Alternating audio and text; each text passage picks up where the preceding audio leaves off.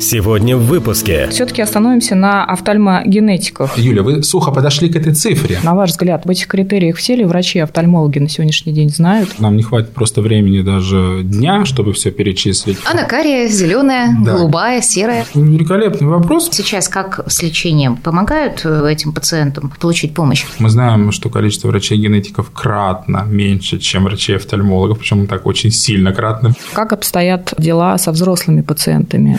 Врачи, имея дефицит времени на первичном приеме, конечно же, там в 14 минут бывает не успевают уложиться в сборе полной информации о пациенте. Добро пожаловать в подкаст «На генном уровне». Говорим с экспертами о медицинской генетике, развенчиваем мифы и подтверждаем факты. У микрофона Елена Абелева, кандидат биологических наук, заведующая организационно-методическим отделом медико-генетического научного центра имени академика Николая Павловича Бачкова и Юлия Муштакова, научный журналист, пресс-секретарь медико-генетического научного центра имени академика Бачкова. Здравствуйте, дорогие друзья! С вами подкаст «На генном уровне». Это подкаст медико-генетического научного центра имени академика Николая Павловича Бачкова и его ведущая я, Елена Абелева. И я, научный журналист Юлия Муштакова. Сегодняшний наш выпуск мы посвятим довольно молодому направлению медицинской генетики, а именно офтальмогенетике. И у нас в гостях Виталий Викторович Кадышев, руководитель научно-клинического центра генетики глазных болезней, заведующий кафедрой офтальмогенетики Института высшего и дополнительного профессионального образования медико-генетического научного центра, ведущий научный сотрудник лаборатории генетической эпидемиологии медико-генетического научного центра, куратор по наследственным глазным болезням Российской Федерации, врач-генетик, офтальмолог высшей квалификационной категории, кандидат медицинских наук. Виталий Викторович, добрый день. Надеюсь, Добрый я день. справилась. Добрый день, э, Елена, Юлия, да, молодое направление и такое длинное-длинное представление. Виталий Викторович, по данным МГНЦ, вот в России сегодня ну, не больше 400 генетиков, 430, если не ошибаюсь, последнюю цифру такую давали. И вот налицо сейчас проблема нехватки кадров. Вот хотелось бы сразу вот с этой темы начать наш подкаст. А вот сколько сегодня офтальмогенетиков в России? Их наверняка ведь еще меньше. И вообще, что это за специалисты? Отличный вопрос, я начну с конца. Что такое офтальмогенетик как специалист? Это специалист, который как раз имеет сертификат, действующий как врача-офтальмолога, так и врача-генетика клинического. И, безусловно, здесь проблема образовательного ресурса имеет место быть, и поэтому на сегодняшний день сказать, что офтальмогенетиков, именно сертифицированных, их в действительности можно пересчитать э, на одной руке, и то будет много пальцев. По-хорошему, их всего лишь 1-3. То есть такая офтальмологическая полидактилия. Не побоюсь этого слова, получается. А, Да, но это такая междисциплинарная, в действительности, э, культура науки. а, надеюсь, что все-таки в ближайшее время это выделится в отдельную дисциплину. Виталий Викторович, сейчас сразу такой вопрос. Вот, а сколько на сегодняшний день э, в регионах, например, офтальмологов? И хватает ли их? На сегодняшний день офтальмологов, могу так сказать, по России 4350 врачей. А, Соответственно, перераспределение по регионам, безусловно, оно в зависимости от региона, в зависимости от э, возможности трудоустроить э, таких специалистов. То есть в этом тоже есть некоторые колебания. Ну, этого достаточно или нет? Ну, я бы сказал, что врачей, офтальмологов на сегодня достаточно. Такого яркого дефицита, это было представлено на последних э, заседаниях, дефицита кадрового именно врачами-офтальмологами не наблюдается. Но у нас наблюдается проблема именно с дефицитом специалистов, которые по наследственным заболеваниям органа зрения, то есть офтальмологов, не могу сказать, что именно офтальмогенетиков, а именно офтальмологов, э, которые курируют или ведут пациентов с наследственными, с генетическими патологиями органа зрения. Виталий Викторович, еще раз, вот все-таки остановимся на офтальмогенетиках. Кому нужно обращаться к данным специалистам и в каких случаях? А, очень хороший вопрос, по той причине, что этот вопрос задается специалистами абсолютно на всех площадках, где бы ни проходили мероприятия, и образовательные мероприятия. Безусловно, все вариации, все обращения пациентов, когда имеет место быть семейный случай, то есть когда у пациента есть в родне с аналогичной патологией, это первые, кто должны обращаться к офтальмогенетикам и генетикам и врачам. Должны обращаться и направляться пациенты, имеющие определенные клинические, ну так скажем, симптомы или стигмы, которые не вписываются в классическую клиническую картину, и врач затрудняется клиницировать гинецист-офтальмолог поставить сразу или после обследования инструментального диагноз окончательный. То есть, когда остается вопрос этиологически, что явилось причиной заболевания. И, безусловно, как уже показывает практика, практически 75% пациентов детского возраста, имеющие изменения в любой структуре органа зрения с рождения или манифестирующие в первые, ну или дебютирующие в первые 3-5 месяцев, также должны быть проконсультированы врачами-генетиками. Угу. А все-таки можно как-то конкретизировать какие-то заболевания и на что должны обращать внимание и родители, и врачи на приеме? Ведь наверняка невозможно направить к офтальмогенетику всех пациентов, у которых что-то непонятно, которые жалуются как-то вот на состояние глаз ребенка. Да, здесь конкретизировать можно. Конечно, по части каждой структуры органа зрения мы, наверное, не будем останавливаться, потому что нам не хватит просто времени даже дня, чтобы все перечислить. Хотелось бы первостепенно, конечно, сказать, на что ориентируют, и всегда Сергей Иванович Куцев об этом многократно уже было сказано, что должна быть определенная настороженность, хотя бы настороженность у врачей-клиницистов по отношению к наследственным заболеваниям. Это к вопросу, что каждого все-таки пациента не направишь к врачу-генетику, но настороженность нужно иметь. А какие все-таки симптомы? Ну, возьмем симптомы, конечно, первая группа заболеваний, такой большой пласт, это наследственные заболевания заднего сегмента. Это патология сетчатки, это патология зрительного нерва, это наиболее инвалидизирующие заболевания, это те заболевания, которые, к сожалению, не поддаются традиционным методам терапии,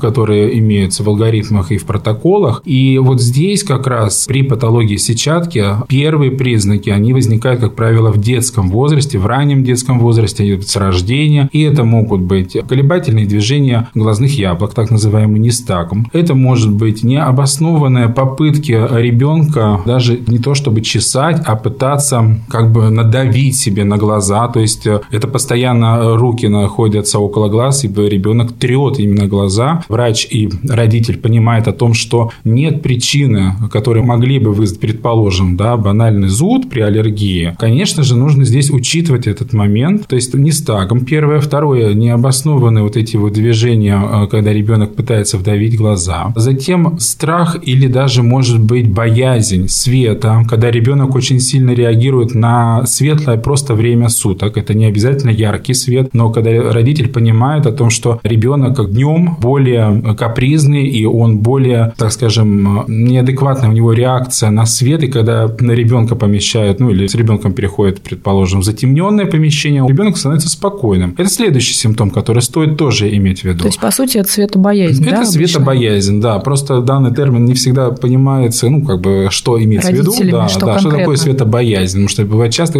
ассоциируют со светом искусственным, который включается. А это может быть как раз и при обычном дневном свете днем. А следующее, конечно же, это нарушение темновой так называемой адаптации. Это имеет место быть э, при патологии сетчатки, при поражении определенного слоя, это палочковый слой. И при этом родители, безусловно, здесь, конечно же, таргетные лица – это родители, потому что с ребенком они находятся постоянно. Врач этого может и не оценить просто-напросто. А когда наступают сумерки или ребенок ползает, если он еще маленький совсем, он, например, помещение был в комнате, а заполз в коридор, где нету света, предположим, не включен свет, а там и нет и окон, мы знаем, да, ну, в большинстве своих случаев, то, конечно, родители могут обратить внимание, что ребенок остановился, и он не знает, куда двигаться. Или он уперся в стенку, или он спотыкнулся и упал. То есть тоже стоит на это обращать внимание. Это как раз нарушение темновой адаптации, когда ребенок не видит в темном помещении. Это другая форма патологии. То есть, по сути, как я понимаю, очень важно действительно провести такую, в том числе, достаточно обширную работу и с родителями, когда доктор учитывает симптоматику, которую озвучивают родители на приеме у данных специалистов. Елена, да, вы знаете, здесь абсолютно правильно сказали, и я постоянно врачам на всех мероприятиях говорю, что сбор анамнеза с родителей – это сбор как раз информации не только как родился, как проходила беременность, но и что вообще происходит дома. Общение это с родителями и с пациентами, если уже в более взрослом состоянии. Это, наверное, ну, такой успех э, в будущем для постановки правильного диагноза и выстраивания правильных алгоритмов диагностики. И на вот этом моменте, на сборе анамнезов, конечно, нужно акцентировать больше внимания, а не подходить к нему формально там в течение полминуты, просто спросить, как что, и на этом закончить.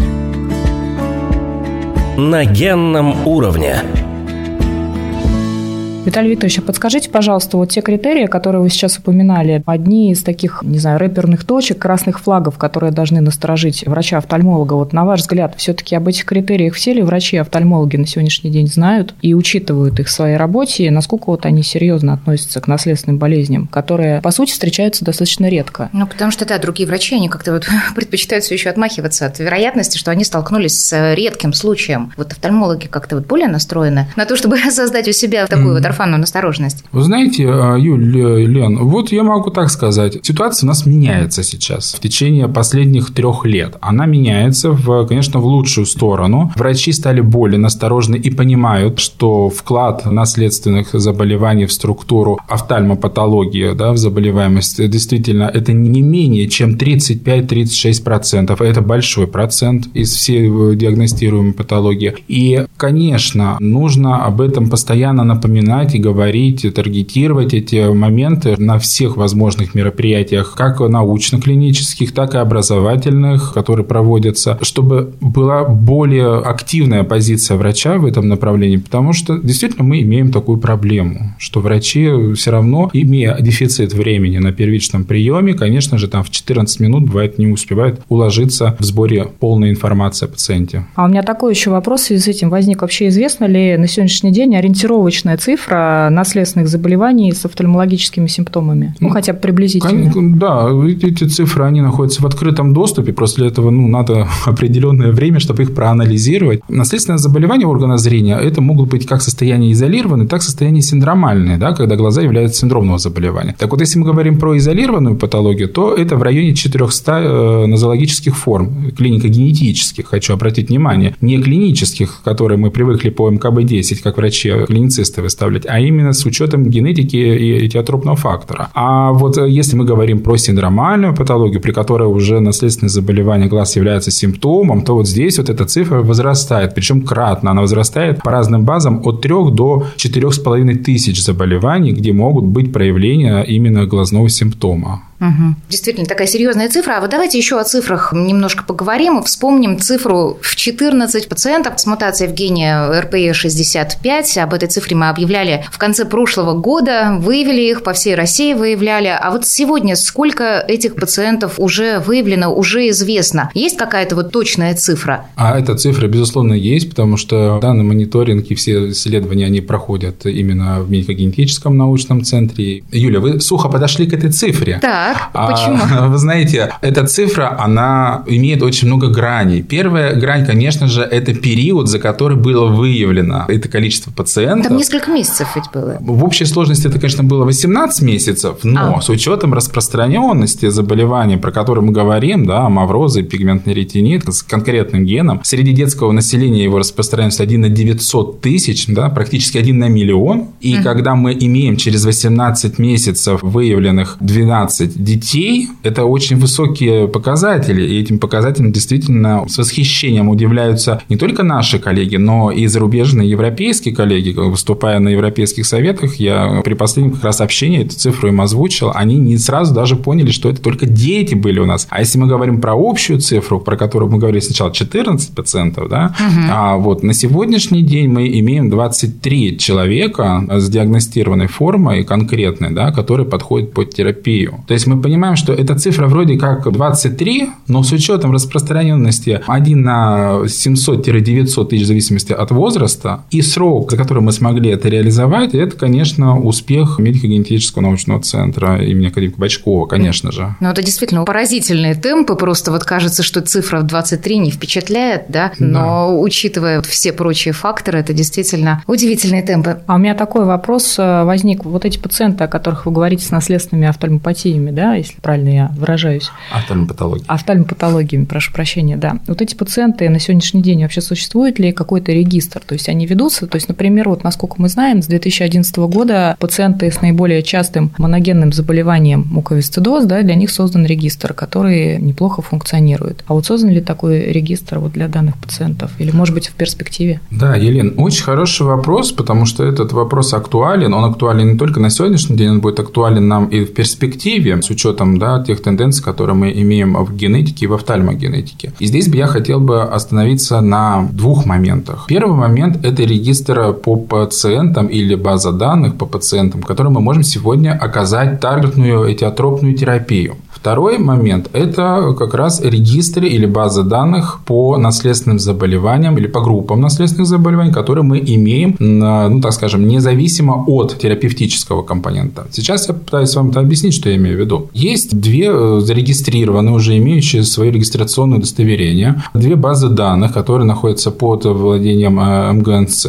Это связано как раз с патологией, в частности, аниридии и синдрома Ваагра. А давайте немножко для наших слушателей слушателей расшифруем, что такое аноридия, хотя да. бы тезисно. Конечно, аноридия – это наследственное отсутствие радужки, генетически обусловлено. Радужная оболочка радужная, глаза, да? Да, радужная оболочка глаза. Для слушателей, наверное, тоже как-то не... Радужка они знают лучше. Радужка, она и в Африке она, радужка. Да, она есть радужка. Она кария, зеленая, да. голубая, серая. Да, да, красивые, некрасивые. Это касаемо аниридии. Затем синдром Вагр. Это сочетанная патология, как раз это синдромальная патология. Если аниридия – это изолировано, то Вагр – это сочетанная, это редкая, крайне редкое заболевание заболевания, но его необходимо диагностировать как можно раньше. Как правило, офтальмолог является первым врачом, у которого такие пациенты появятся в детстве. Но чем чреват этот синдром, что высокая доля риска здесь развития опухоль почки, которая быстро метастазирует и приводит к летальному исходу. То есть, если вовремя не диагностирован данный синдром, соответственно, ну или неправильно выстроен алгоритм диагностический у пациентов, хотя клинически они приходят как пациенты с аниридией, тоже отсутствует радужка ошибка. Но там идет сочетание патологии несколько. И один как раз из симптомов – это опухоль Вильямса, которая развивается. И вот эти две базы, они зарегистрированы уже, то есть они ведутся. Этот реестр пациентов, он есть. И у нас э, в МГНЦ он самый крупный по стране. И насколько зарубежные, опять же, коллеги у нас с нами работали и работают Барбара, а, говорят, что у нас один из крупных даже по Европе, потому что там они не стали его как таковой изначально заводить, позже уже завели. Это касаемо заболевания, которые, ну, опять же, да, Вагр-синдром – это вот такой предиктор для лечения. Нельзя совсем отнести, что без лечения. Да? А вторая группа как бы патология – это патология, связанная с теми нозологиями, которые мы можем сейчас лечить или в перспективе сможем лечить препаратами уже этиотропными. И это в основном, конечно же, патология сетчатки. И вот как раз на сегодняшний день база данных пациентов, она имеется в медико-генетическом центре. И сейчас решается вопрос, уже согласование идет о именно юридическом праве как регистре,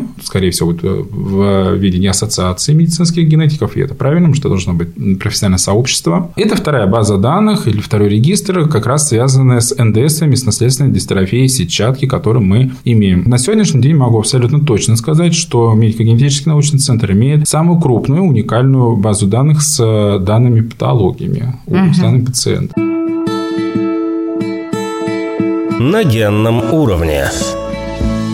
А если резюмировать, да, Вагр-синдром, все-таки вот еще раз хочется подчеркнуть, насколько все-таки важна вот эта генетическая настороженность, да, орфанная настороженность врачей. Ведь, казалось бы, обращается пациент с глазной патологией, да, но у него есть риск развития опухоли почки, совершенно другого органа. Поэтому, да, действительно, важно врачам знать о том, что они, вероятно, столкнулись с генетическим заболеванием. А вот эти базы данных, они крупные, они ведутся, они пополняются. А вот что это значит для пациентов? И еще такой вот вопрос. В последнее время все очень ну, озабочены, так скажем, безопасностью данных. Это больной вопрос сейчас, безопасность различных баз данных. Как эти базы данных выглядят?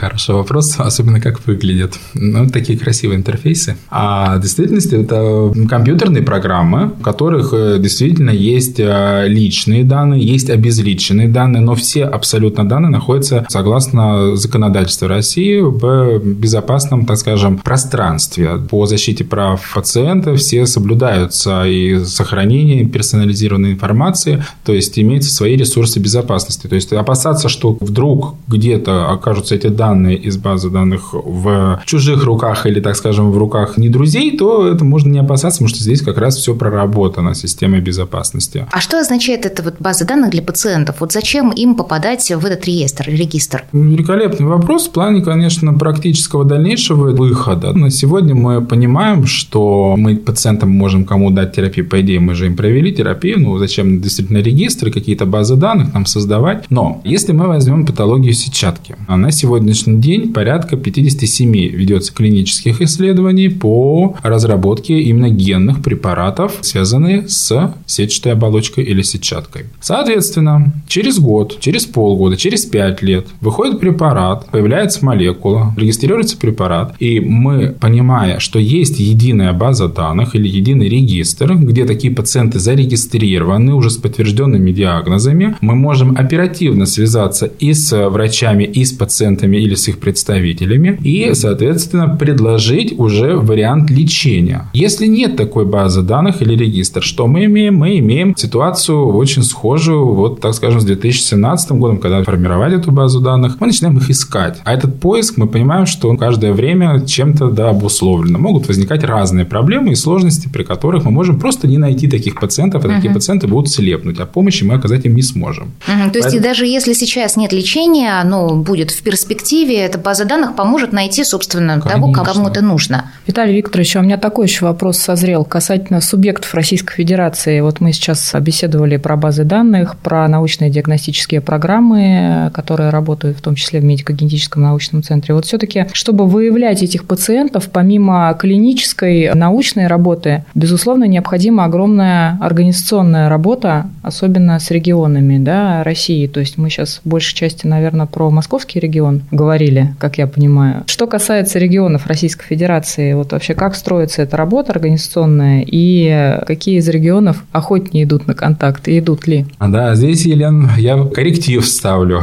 Мы говорили не только про московский регион, мы говорили про все регионы. про все, да, да регионы? Да, да, да, потому что мы за этот период очень хороший практический опыт имеем по работе с э, главными внештатными специалистами, офтальмологами, а главными внештатными специалистами генетиками, с Минздравами регионов, а ну и иногда с местными органами управления. Потому что, безусловно, мы встречали определенные недопонимания, или, точнее сказать, нежелание войти в положение пациента, чтобы оказать ему помощь на местах. И организационная работа в этом отношении – это уже вопрос организации здравоохранения да, и социального здоровья. И, конечно же, здесь мы прорабатывали все маршрутизации вплоть до, извините, такой подробности прописок ребенка на конкретном регионе, когда родитель не понимал, как ему дальше сориентироваться, потому что ему не оказывают медпомощь, отсутствие временной регистрации. Даже такие вопросы маршрутизации нам приходилось решать, и мы входили как бы в всевозможные вот эти вот органы управления на регионах. Сказать, какие регионы? Регионы, действительно, у нас очень разные. Это Иркутск, Сургут, Ростовская область, Ямало-Ненецкий автономный округ, Республика Дагестан, Республика Татарстан, Ленинградская область, Московский регион. То есть это такое политерриториальное, так скажем. И приходилось, конечно, нам, ну и приходится, здесь скрывать-то что, нам приходится до сих пор, потому что пациенты выявляются, объяснять, э, иногда где-то что-то даже, может быть, требовать э, в рамках, конечно, законодательства, то, что обязаны да, пациентам оказать. Но сложности, к сожалению, к сожалению, пока что все равно имеются, но они в основном, что радует, это административного характера. Это все-таки не клинического, не врачебного характера, когда врач отвергает ту или иную помощь пациенту и э, определенные стопы выстраивает. А вот смотрите, а удивительно, конечно, да, что врачам приходится пропиской пациента заниматься, а вот врач, вы говорите, слава богу, не отвергает да, такую работу. А если отвергает? Чем вот он мотивирован, так скажем? Это что, отсутствие перспектив лечения? Но только что говорили, что уже есть лечение для определенных патологий, и будет еще лечение. Сейчас как с лечением? Помогают э, этим пациентам получить помощь? А, да, Юль, знаете, вот здесь вот соединили в одном вопросе разные аспекты действительности. Ну, наверное, все-таки с первой части начну. Если отвергает, чем мотивирован врач этого отвержения лечения? На мой взгляд, здесь вопрос страха специалиста дальше вести такого пациента. А когда что-то мы имеем новое в терапии, не все специалисты, во-первых, сначала и принимают эту новую терапию. И это, кстати говоря, не только с генными препаратами связано, это и с препаратами, которые сейчас повсеместно используются. Это первый момент. То есть вот этот страх, а что дальше мне делать с таким пациентом, когда его пролечат? Мне же его нужно на своем участке или регионе вести как-то, мне его нужно наблюдать. Это, наверное, один из основных моментов такого страха. Второй компонент, э, почему ну, желание может быть так отсутствует, существует. Что скрывать, конечно, у нас есть такая проблема не только в офтальмологии, но и в любой клинической другой дисциплине. Это не восприятие чего-либо нового, да, желание работать по каким-либо протоколам и лучше по старинке, чтобы не возникало, опять же, лишних вопросов к специалистам. Но этот вопрос, к счастью, он сейчас вот уже такие единичные, я бы сказал бы, по регионам. А, это кадровые проблемы в действительности, такие, когда есть такие специалисты. Это первая часть вопроса. Извините, а можно вот я уточню вот первую да. часть вопроса? Вот вы говорите страх, да, это вполне понятно. А почему он возникает? Потому что ну, человек не чувствует своих дальнейших компетенций, он не чувствует, что он достаточно образован. Знаете, это такой вопрос на лезвие называется. Ну, как сказать, э, я не могу сказать, что врач не образован, но страх его, безусловно, то, что он не знает, и он, бывает, не понимает, как получить эти данные, а бывает отсутствует его желание получить эти данные. Это привычка работы по старинке. К сожалению, в дисциплинах клинических это присутствует. Мы не можем этого отрицать. Быть может, это еще вопрос про ответственность некую, да, и ответственность в условиях жизни в новой парадигме, как вы говорите, в новых реалиях, инновационных в том числе, да, в аспекте образовательном для такого специалиста. Конечно, С образованием конечно. медико-генетический научный центр имени академика Бачков это может помочь как раз. Да, образовательные ресурсы очень мощные у МКНЦ, конечно. А все ли вот такие специалисты, то есть, ну, даже хорошо мы не берем офтальмогенетиков, а именно офтальмологов, да, вот субъектов Российской Федерации, то есть, насколько эти специалисты, врачи-офтальмологи, они обучены, так сказать, последним инновационным достижениям, да, и вот держат руку на пульсе. Это одна из задач, которую на сегодняшний день как раз мы реализуем в рамках образовательного ресурса МГНЦ и в рамках кафедры офтальмогенетики. На специальных циклах по повышению квалификации врачей, которые также аккредитованы, да, у нас Совет НМО Минздраве. И что, конечно, приятно, мы видим желание врачей. Мы не занимаемся, как бы не заставляем специалистов, что нет, вы давайте учитесь. То есть вот это желание, оно проявляется как в рамках образовательных, так и в рамках, например, по программе обмена опытом, когда к нам специалисты в МГНЦ приезжают познакомиться ближе к проблеме офтальмогенетики, погрузиться в практическую деятельность. И, безусловно, когда мы видим эту заинтересованность, нам это очень приятно, что мы работаем все-таки не зря, и врачи хотят это. А раз врачи хотят, соответственно, будет и результат. На генном уровне. Виталий Викторович, а я бы еще хотела на такой проблеме остановиться. Значит, у нас есть на сегодняшний день фонд «Круг добра», да, который осуществляет, что самое важное, да, мне кажется, в работе любого доктора, это подобрать необходимую терапию, лечение для пациента. Что касается маленьких пациентов, лечение на сегодняшний день осуществляется фондом «Круг добра». А вот э, как обстоят дела со взрослыми пациентами, то есть которым ставят тот или иной диагноз наследственного заболевания? Вопрос правильный, он своевременный, и более того скажу, что он теперь решает решаемый. По той причине, что в 2022 году, ну, мы сейчас говорим пока по офтальмогенетике, да, про лечение двух нозологических форм, это амавроза Лейбера второго типа и пигментного ретинита 20 типа. И в апреле месяце 20 насколько я помню, апреля, в России был зарегистрирован э, препарат генный, генозаместительный препарат для лечения как раз э, данной патологии у пациентов. То есть, имея зарегистрированный уже препарат, имеющий регистрационное удостоверение, некоторые, так скажем, бумажные аспекты, я так это называю, сейчас э, дооформляют в течение 5-6 месяцев. И фактически,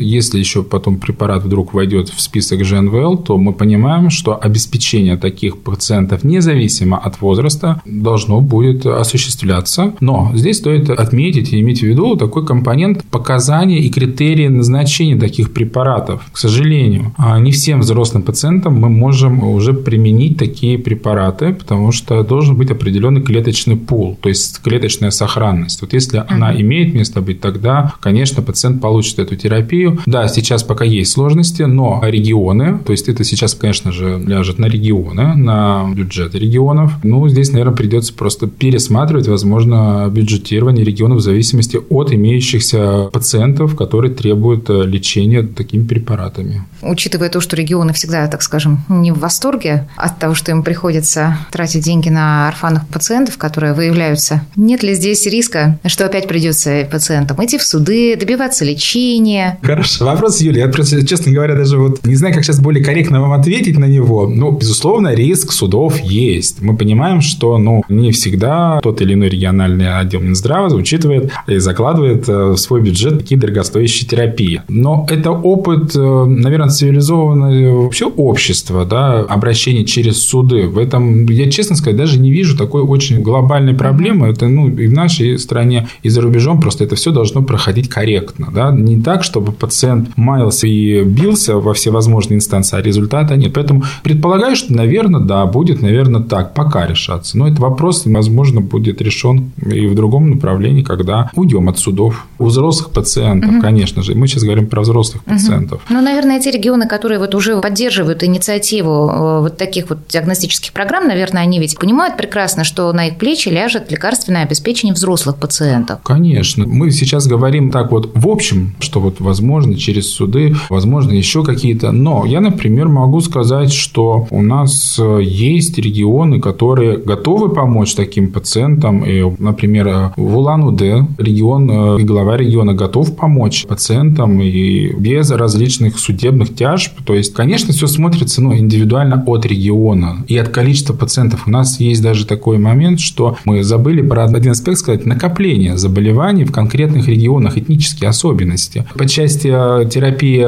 патологии сетчатки, здесь, конечно, пока рано говорить, но прослеживается закономерность. У нас есть регионы, сейчас пока не буду озвучивать какие, потому что надо проверить до конца, в которых идет накопление у нас в одном регионе уже три человека. Это много для одного региона. И это небольшой регион. Ну, хотя бы а, север, юг, запад, а, восток. Это север. Север. Вот, да, это не юг.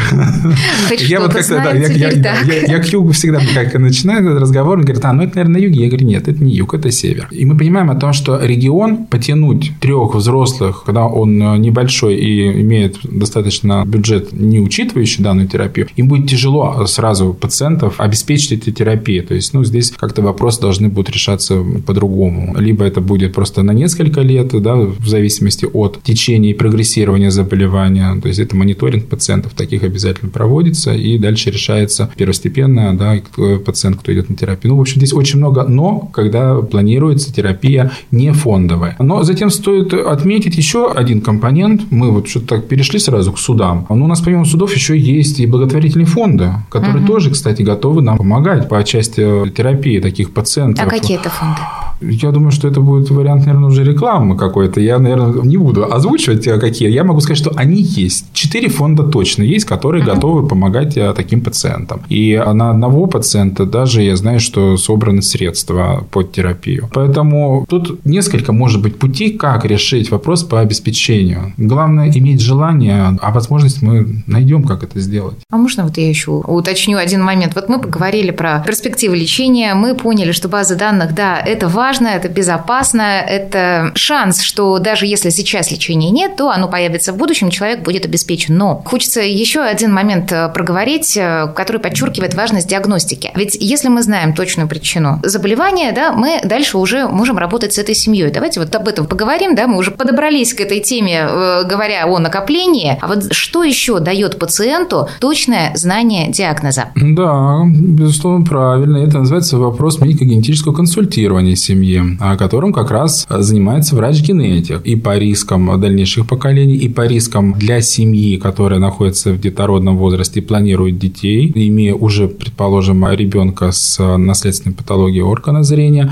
То есть здесь, безусловно, идут расчеты рисков, насколько отягощена семья, какие возможны варианты предотвращения. Я хотел бы, наверное, вот на вопросе предотвращения пока в рамках данного эфира не останавливаться. Это отдельная тема должна быть. Поговорим Но, еще. Да, да, да. Ну, единственное скажу, что варианты перинатальной диагностики у нас никто не отменял. Это касаемо, конечно же, консультирования семьи. И еще один компонент, который я почему-то как не озвучил, но это тоже очень важный компонент, это вопрос прогрессирования заболевания и течения заболевания, зная его причинный фактор, то есть этиологию. Когда мы понимаем, что заболевания могут быть быстро прогрессирующие, могут быть медленно прогрессирующие, а бывает стационарное состояние, когда мы не имеем вообще прогрессирования, да, угу он в одном состоянии будет постоянно в таком находиться. Но нужно просто определенные коррективы в образе жизни провести. Да? Если, например, нужен свет, значит, должны, соответственно, обеспечить дома, если, например, это ребенок, достаточным уровнем света. Есть такое заболевание, стационарная ночная слепота, когда они в темноте, такие пациенты совсем не адаптируются, а когда светло и когда дома адекватное освещение, они достаточно адаптированы и нет в этом проблем. То, То есть, есть нужен уровень инсоляции, да, по сути? Да. Единственный по, тот по, фактор. По, по сути, да. Уровень, уровень освещенность. Освещенности, раз, да. да. Понимаете, здесь планировать не только поколение дальше, терапия, но здесь еще, если нет, предположим, да, терапии, правильно, Юля, вы задали вопрос, но нет терапии. Как мы можем сейчас-то помочь пациенту? И вот это вот, наверное, одна из таких проблем, почему врачи-офтальмологи, я пока, конечно, говорю только про офтальмологов, не буду залезать в другие специальности, почему врачи-офтальмологи часто при наследственных заболеваниях отмечают безысходность такого состояния у пациента, озвучивают, к сожалению, что касается, и неправильно это вообще в принципе говорить пациенту, что привыкайте, там, учите, там, не знаю, азбуку Брайля или еще какие-то подобные вещи, к сожалению, это еще все равно встречается. Но здесь должен врач понимать, как заболевание течет. Даже сейчас мы не можем дать этиотропную терапию, но мы можем облегчить жизнь пациенту, улучшить качество его жизни, потому что, в принципе, терапия у нас, помимо излечения, одна из целей – это улучшение качества жизни. Оно прописано у нас даже в аспектах ВОЗ. Мы должны это обязательно соблюдать. Как раз ответственность, да, то, что Елена обращала внимание.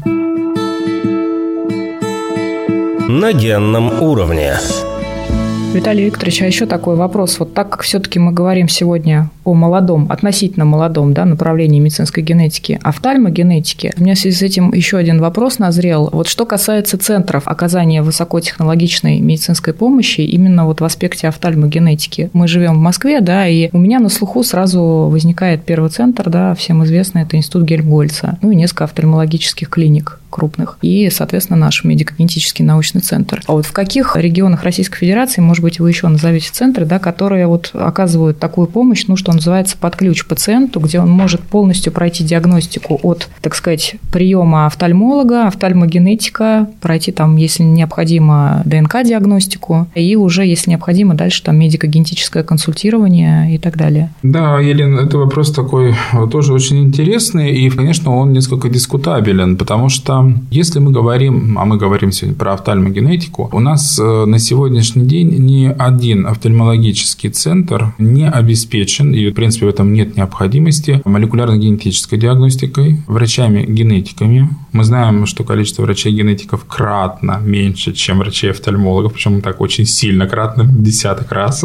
Вот. 430 генетиков, да, 4, 4, да, 4300, да, это, это офтальмологов, офтальмологов. Да. То есть прямо вот в 10 раз. То ни в одном офтальмологическом офтальмологическом а, специализированном учреждении данный спектр диагностических манипуляций не проводится, и специалистов таких там нет. Поэтому, если мы говорим про диагностическую составляющую, потому что, понимаете, высокотехнологичная помощь больше, конечно, это оказывается именно в рамках лечения, ВМП так называемая, да, высокотехнологичная медицинская помощь. И это уже, конечно, прерогатива глазного учреждения, офтальмологического профиля. Ну, на сегодняшний день, да, главным учреждением по офтальмологии является НМИЦ глазных болезней Гельмгольца. Также мы, безусловно, не забываем и содружественно мы работаем по разным направлениям. Это не глазных болезней, такого же подчинения, как медико-генетический научный центр. Это МНТК имени академика Святослава Федорова, глазной центр микрохирургии глаза. Причем вот как раз последнее а, учреждение имеет а, по практически большему количеству регионов свои филиалы. Это и Санкт-Петербург, это и Иркутск, и Краснодар. Ну, то есть, это такая обширная у них достаточно сеть. По оказанию именно ВМП как помощи медицинской, лечебной на сегодняшний день ВМП оказывают все учреждения, но лечение генными препаратами, а там должно быть дополнительное ВМП, дополнительное обучение специалистов учреждения, дополнительное оборудование. И вот на сегодняшний день пока это у нас только НМИС глазных болезней имени Гермгольца имеет эту возможность. И кадровую, и техническую. Ну и более того, в мае месяце совместно с Сергеем Ивановичем Куцевым, как главным внештатным специалистом по медицинской генетике Минздрава, Нероев Владимир Владимирович, это главный внештатный специалист по офтальмологии Минздрава, директор НМИЦ как раз глазных болезней Гермгольца, была подана заявка на новый вид ВМП по ведению и по хирургии как раз э, пациентов с наследственной патологией и введением генного препарата, потому что на сегодня сегодняшний день этого вида ВМП нет пока в реестре. Но вот угу. ожидаем, что все-таки в 2023 году ВМП будет введен. И он, в принципе, при введении ВМП наличие кадрового и технического ресурса и обучения могут быть расширены количество таких центров, где будут проводить такую терапию. То есть, по сути, получается, на сегодняшний день это два центра в Москве, если я правильно понимаю. Такая неутешительная картина. Да, институт Гельмгольца, правильно? А на сегодняшний день по лечению полностью аккредитован считается у нас пока только НМИЦ глазных болезней Гельмгольца. Даже один центр. Даже один. Да, то есть угу. по остальным центрам вопрос решается. У меня еще один вопрос. Вот возвращаясь все-таки к образовательному аспекту, да, о котором сегодня нам частично рассказал э, Виталий Викторович. В 2020 году на базе медико-генетического научного центра был создан Институт высшего и дополнительного профессионального образования. Виталий Викторович является заведующим кафедрой офтальмогенетики, и э, периодически у вас проходят для врачей-офтальмологов различного рода сертификационные циклы. Если можно, кратко расскажите, пожалуйста, как осуществляется образовательная поддержка этих специалистов в рамках этих циклов? Да, в рамках циклов э, мы проводим обучение как теоретическим, так и практическим навыкам, то есть э, они заключаются не только теорию прочитать. Это, как правило, с отрывом от производства, но вот было ковидное у нас время, да, нам приходилось это проводить в онлайн-режиме, и эффективность тоже была высокая, потому что дальше мы, когда проводим тестовые определенные контроли для себя, не для слушателей, чтобы понимать, где у нас есть пробел, мы поняли, что эффективность высокая. Помимо этого у нас разработаны стажировки на рабочих местах, как раз могут специалисты приехать в ММГНЦ и у нас пройти ее. И, кстати, это вот к вопросу полного под ключ диагностического центра, о том, в чем мы говорили, глазному учреждению. У нас на базе медико-генетического научного центра создан научно-клинический центр э, генетики глазных болезней. Как раз вот здесь вот полный цикл диагностический мы и имеем, потому что мы имеем полное офтальмологическое обследование, молекулярно-генетическое обследование, консультации врачей-офтальмологов, генетиков, неврологов, эндокринологов по показаниям. То есть это все делается как раз у нас в рамках одного учреждения. Обо всех поговорили учреждениях, да, а главном, который да. все-таки предоставляет этот полный цикл. Да, как раз полный, забыли, да, чуть не забыли. И что важно, что важно, действительно, все проходит, все вот эти стадии в одном месте. Конечно. Да? То есть пациенту ему не нужно, так сказать, с одного конца Москвы на другой или куда-то. Или да, из одного ехать, города да. в другой ехать даже. Да, поэтому вот э, в рамках образования, безусловно, мы используем и э, базу клиническую, где мы можем проводить практические навыки. Ну, кроме того, проводятся помимо циклов программы по обмену опытом, когда к нам врачи приезжают, это там двухдневное, предположим, мероприятие, и мы по либо определенной тематике, но это более такой практический выход имеет, мы погружаемся в проблему, например, патологии сетчатки, и говорим только про нее, про всевозможные аспекты с разных сторон, чтобы врач, уехав от нас, имел информацию уже более широкого представления. Но мы понимаем о том, что он дальше все равно ретранслирует на регионе то, что он получил в рамках МГНЦ. Безусловно, это, наверное, одна из целей, чтобы все-таки угу. врачи на местах более активно себя вели в этом отношении и не боялись абсолютно наследственных заболеваний. А эти занятия, они проходят в офлайн формате или, возможно, онлайн? Возможно, онлайн, но вот если мы говорим по программам обмена, то это только очно. Только там очно. практическая часть. Да, потому что там есть, у нас да? полдня теория, полдня идет практика, и поэтому, конечно, причем офтальмологам очень интересно оказаться в лабораторных подразделениях наших, где им показывают, рассказывают секвенаторы. Вот на последнем мероприятии, когда им чипы подарили, даже мне было приятно. У меня, честно говоря, никогда его и не было. Ну что, на этой оптимистичной ноте, мне кажется, мы сегодня замечательный у нас такой диалог получился. Спасибо большое, Виталий Викторович. Спасибо вам большое. Действительно, и о медицинской составляющей поговорили, организационные вопросы подняли, и такие морально-психологические моменты мы тоже затронули. Да, вот видите, какая проблема это у нас многогранная. У нас сегодня в гостях был руководитель научно-клинического центра генетики глазных болезней, заведующий кафедрой офтальмогенетики Института высшего и дополнительного профессионального образования медико-генетического научного центра, ведущий научный сотрудник лаборатории генетической эпидемиологии МГНЦ, куратор по наследственным глазным болезням Российской Федерации, врач-генетик, офтальмолог высшей квалификационной категории, кандидат медицинских наук. Мне кажется, я справилась в очередной раз. Виталий Викторович, спасибо вам большое. Я внимательно слежу. Спасибо большое, Елена, Юля. Спасибо большое. Спасибо вам огромное. Слушайте наш подкаст на генном уровне и пишите нам на почту ген собака мед-ген.ру. Мы ждем ваши вопросы. Мы обязательно посвятим один из наших подкастов ответам на ваши вопросы, которые вы нам прислали. Пока-пока. С вами была научный журналист Юлия Муштакова и, и... Елена Абелева. Пока-пока. Слушайте подкаст на генном уровне в Apple Podcasts, Google Podcasts, Яндекс.Музыка, Сберзвук, ВК, Overcast и на других стриминговых платформах.